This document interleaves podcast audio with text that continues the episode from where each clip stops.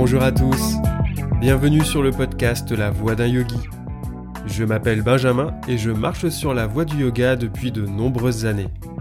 Avec ce podcast, je souhaite explorer avec vous cette mystérieuse voie du yoga en vous proposant des épisodes axés sur la théorie, la spiritualité ou plus libre, et d'autres épisodes plus pratiques dans lesquels on abordera les postures, les techniques de respiration et bien d'autres choses encore. Alors, en route?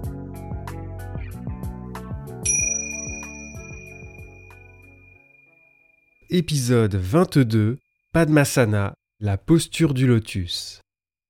Padmasana est de loin la posture la plus emblématique du yoga et du monde indien. De nombreux pratiquants sont en quête de cet asana. En yoga, l'assise est vue comme un aboutissement. C'est assis que nous exerçons le pranayama, la concentration ou encore la méditation. Et les textes de Hatha Yoga recommandent de façon unanime la posture du lotus, pour plusieurs raisons qui seront exposées. Mais l'obtention de ce Graal n'est pas sans risque. Padmasana est difficile d'accès pour les Occidentaux, car il est très exigeant au niveau des articulations des hanches, des genoux et des chevilles. Puisque c'est une posture emblématique, j'aurais pu vous en parler bien plus tôt dans le podcast, à la place de Siddhasan par exemple. Or, je trouve que la posture parfaite est une assise plus accessible. Je n'avais pas trop envie de tomber dans un certain cliché où, d'entrée de jeu, je m'attaquais au lotus. Je vous le propose maintenant car nous explorons les derniers membres du yoga. J'avais déjà abordé le lotus dans l'épisode sur la pratique du pranayama. Et puisque nous approchons de la méditation, le moment me semble bien choisi. On associe le lotus au processus de connaissance spirituelle. Cette plante hermaphrodite prend racine dans la vase d'une étendue d'eau stagnante ou trouble. Sa fleur éclot à la surface et ses pétales sont immaculés.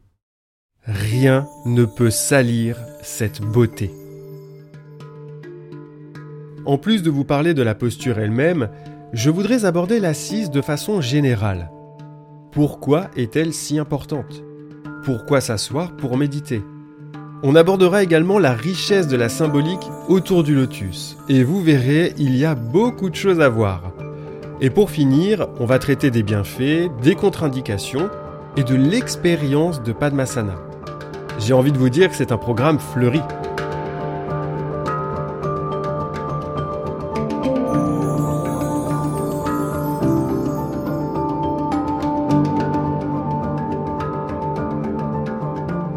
L'exécution du lotus est très simple à décrire. À partir de la posture assise jambes tendues, on vient poser le pied droit sur la cuisse gauche, puis le pied gauche sur la cuisse droite. Voilà. Quelques subtilités cependant. Les plantes des pieds sont tournées vers le ciel. Certaines écoles de Hatha Yoga vont prendre la posture très serrée. Les talons seront ramenés près de l'abdomen, au-dessus du pubis. C'est encore moins confortable et plus difficile à tenir, mais plus efficace pour les effets recherchés. La tradition veut que l'on commence d'abord par le pied droit, mais il n'est pas non plus interdit d'alterner, afin de travailler les deux côtés et d'éviter un déséquilibre. Et les mains? Eh bien, elles adopteront un geste sacré, une mudra. La Hatha Yoga Pradipika recommande de poser la main droite sur la gauche, les paumes vers le ciel. Elles vont alors former une coupe. C'est la Bhairava Mudra, en hommage à Shiva, le yogin suprême. Une autre mudra connue est celle du Bouddha. La main droite se pose sur la gauche, paume vers le ciel, mais les extrémités des pouces viennent se toucher. C'est la Dhyani Mudra, la mudra de la méditation, dhyana. Les mains forment ainsi un bol réceptif à la pensée contemplative. Pour le pranayama, par exemple, on adoptera la Jnana Mudra, le geste de l'initié. Les mains se posent sur les genoux, paume face au ciel. L'index va se poser sur la première phalange du pouce, au niveau du pli. Les autres doigts, quant à eux, sont tendus. Il existe une myriade de mudras. Je ne pourrais pas toutes vous les présenter. D'autant que ça ne concerne pas que les mains, mais aussi d'autres parties du corps, comme le regard ou alors les sphincters avec le fameux Ashvini Mudra qu'on a vu dans la pratique du pranayama. Et je dois bien l'admettre, les supports vidéo et photos me semblent plus appropriés pour ce sujet. En ce qui concerne les mains et le regard, hein, en tout bien tout honneur. Pourquoi s'asseoir de la sorte? La compression des cuisses va ralentir la circulation sanguine dans les jambes. Pas de quoi s'effrayer pour autant.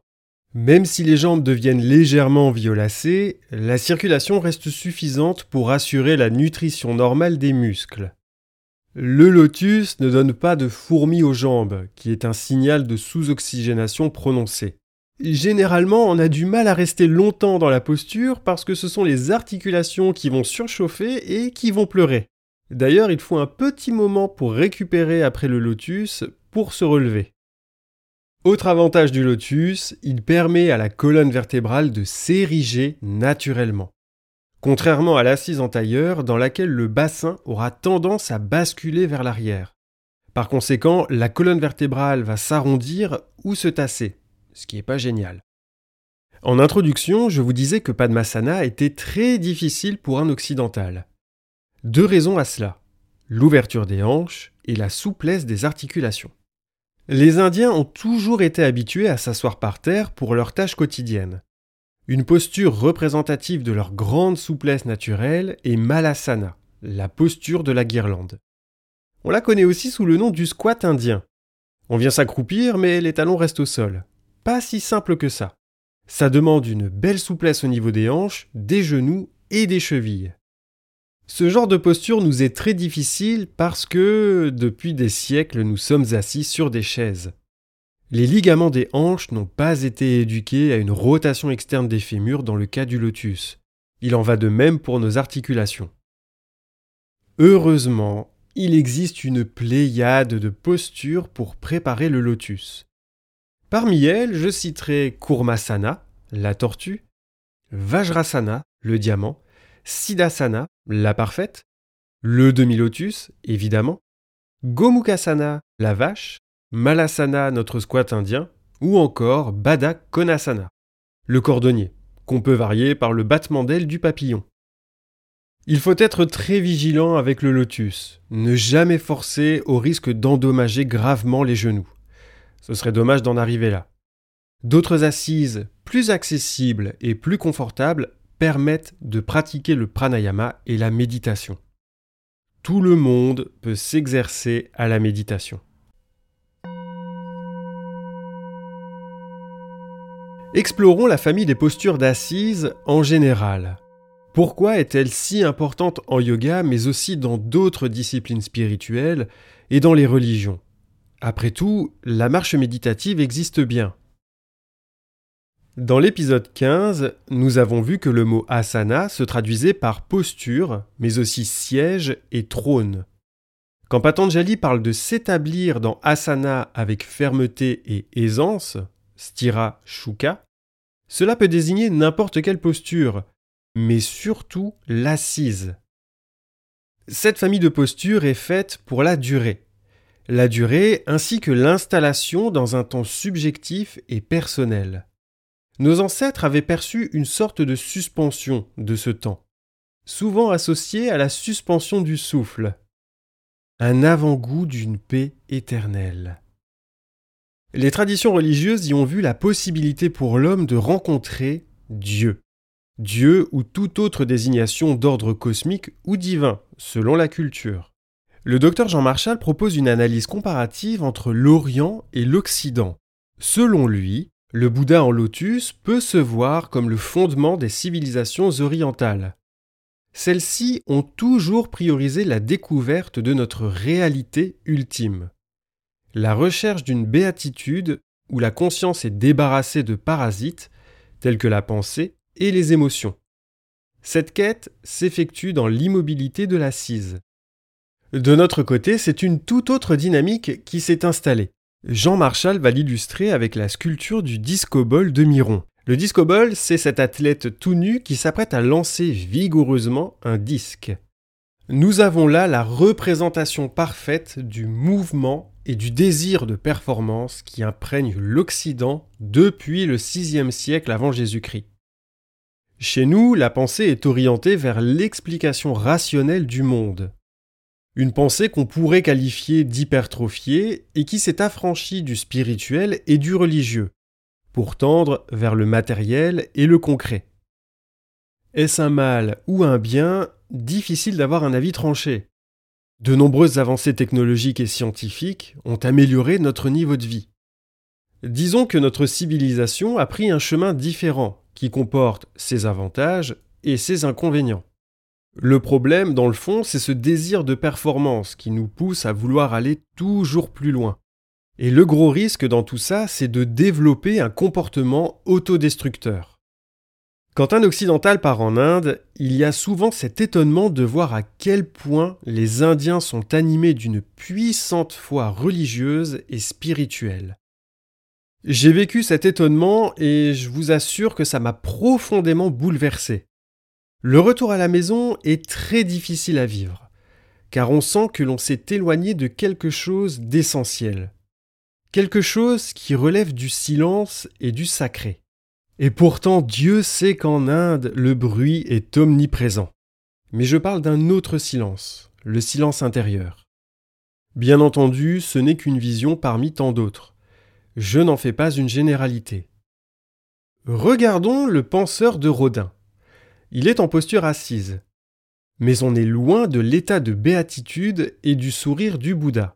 Notre pauvre penseur est en proie à ses pensées et à son anxiété.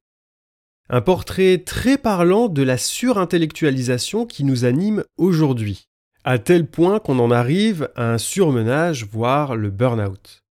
Nous sommes bercés par l'esprit cartésien du je pense donc je suis, alors qu'en Orient on pourrait faire l'expérience du je ne pense pas donc je suis. Pourquoi l'assise en méditation? Déjà, c'est une posture économe et qui est faite pour tenir dans la durée. Personnellement, je me vois mal méditer pendant une heure dans la posture de l'arc. Et là, vous me direz, oui, mais il y a la posture allongée, Shavasana. Sauf qu'elle comporte un risque énorme, l'endormissement. En assise, on réduit les chances de faire un petit somme. Et quand on sent que le corps part en avant parce qu'on s'est assoupi, ça réveille direct. L'assise favorise la concentration, notre chère dharana.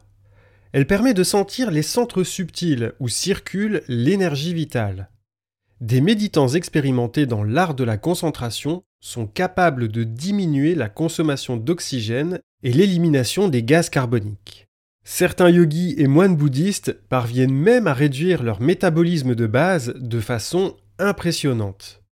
L'assise est un puissant symbole de stabilité, de symétrie et de verticalité.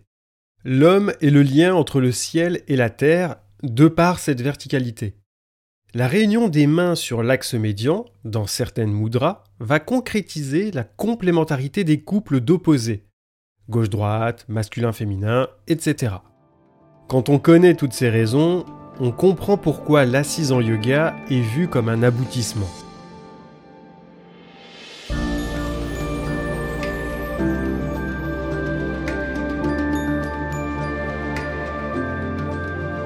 J'ai deux histoires à vous raconter à propos du lotus, chacune mettant en scène Shiva et Vishnu. Commençons par Shiva. Les Upanishads et les Védas nous racontent que Shiva prit la posture du lotus avant d'enseigner le yoga à son épouse Parvati. Établi dans Padmasana, il lui récita les Védas, ses textes révélés, et psalmodia le Om, le mantra des mantras. Shiva est considéré comme le dieu yogin. Une fois son enseignement partagé avec sa bien-aimée, il transmit la science du yoga à ceux qui étaient en quête de connaissances. Parmi les 84 centaines de milliers de postures existantes, il nous en sélectionna 84. À partir de ce moment, les grands sages, qui étaient tous mariés, initièrent leurs épouses. Passons à Vishnu. Au commencement, sur les eaux primordiales, Vishnu se reposait tranquillement sur le serpent cosmique Ananta. Pendant qu'il voguait sur cet océan infini, Vishnu se mit à rêver de la création. Suite à ce rêve, une pousse de lotus sortit de son nombril. La tige s'éleva jusque l'apparition d'un bouton de fleurs. Son éclosion révéla un être à quatre visages. Il s'agissait du dieu créateur Brahma. Chacun de ces visages était tourné en direction d'un point cardinal, et chaque bouche prononça un fragment du Om, le A, le U, le M et le silence, symbole de l'éveil. Il est dit également que chaque tête récite un des quatre Védas. Le Rig Veda, la science des hymnes, le Yajur Veda, la science du sacrifice, le Samaveda, science de la psalmodie, et l'Atharva Veda, science des incantations et de la magie. Évidemment, on ne peut pas faire l'impasse sur le symbolisme tantrique. Les sept chakras parcourant la Sushumna sont représentés par des lotus à 4, 6, 10, 12, 16, 20 et 1000 pétales, le dernier signifiant la totalité de la révélation. Je ne m'attarderai pas sur les couleurs, bien qu'aujourd'hui on les associe à celles de l'arc-en-ciel, des textes plus anciens ne les représentaient pas de la sorte. Le lotus a la particularité d'être une plante solitaire, qui ne produit qu'une seule fleur. Ses racines sont enfouies dans la vase, dans les ténèbres. La tige traverse l'élément liquide pour porter sa fleur à la surface. Fleur qui se nourrit de la chaleur du soleil et dont les pétales sont immaculés. Il existe une analogie entre la plante et le corps humain. Les racines du lotus sont associées au bas du corps, notamment le bassin et le plancher pelvien, siège du non-conscient et du pulsionnel par nos organes génitaux.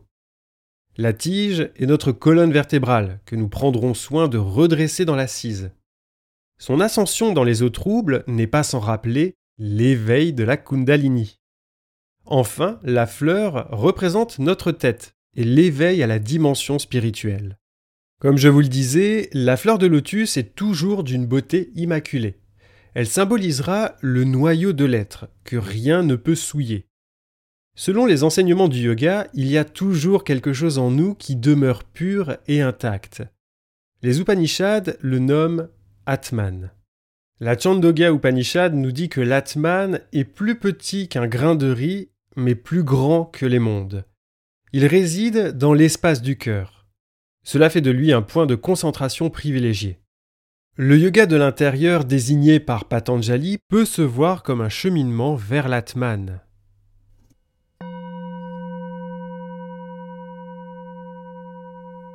Selon le bouddhisme, le lotus représente la possibilité de chaque être humain d'atteindre l'état de Bouddha.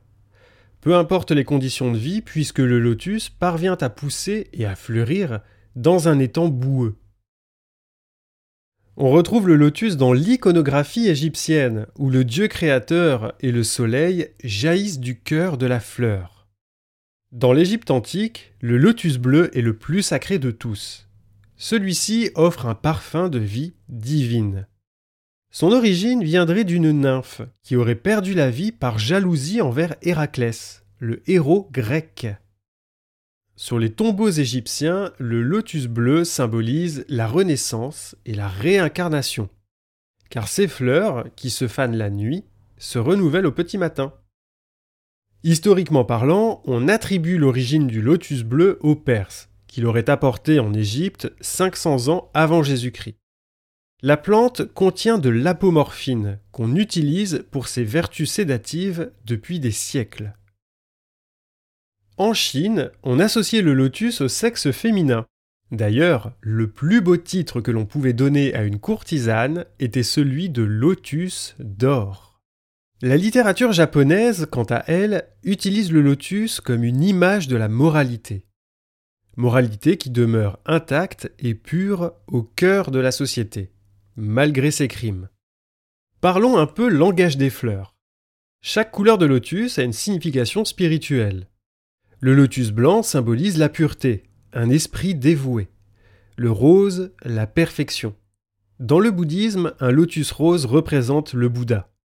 Le bleu sera la conquête de l'esprit sur l'essence.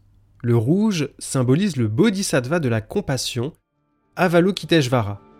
Enfin, le lotus jaune représentera l'accomplissement de l'illumination.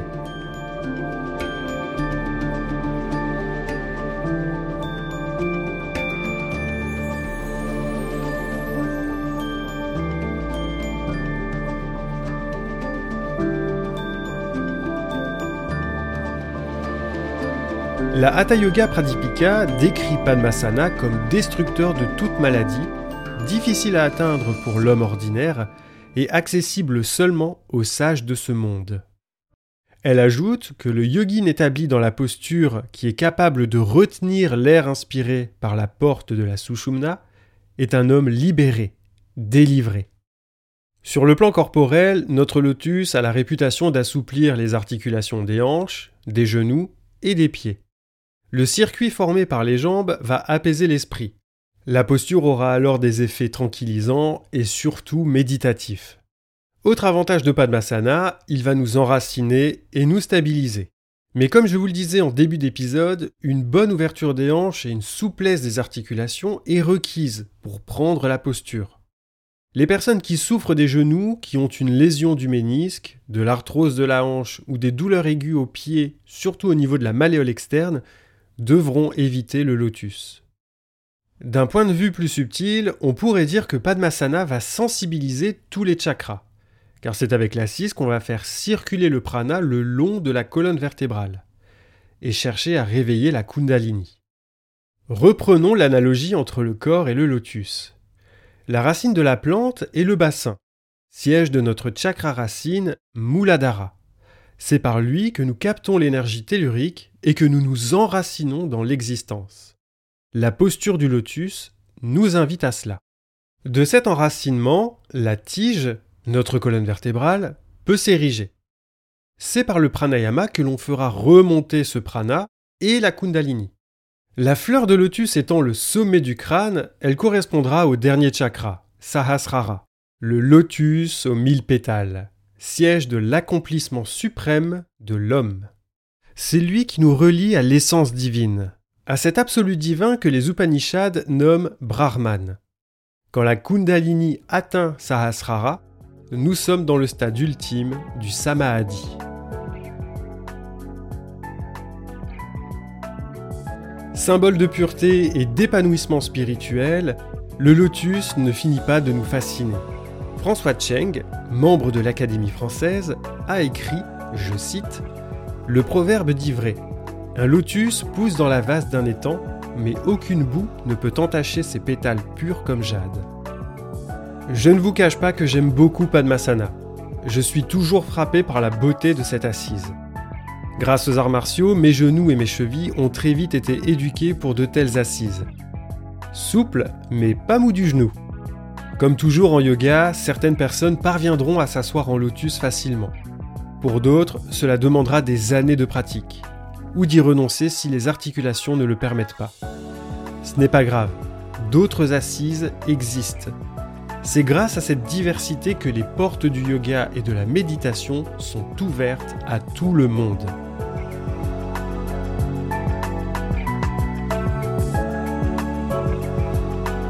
Merci d'avoir écouté cet épisode. Vous êtes de plus en plus nombreux à m'écouter et à m'envoyer vos encouragements en commentaire et sur les réseaux sociaux. Ça me touche beaucoup et je suis plein de gratitude.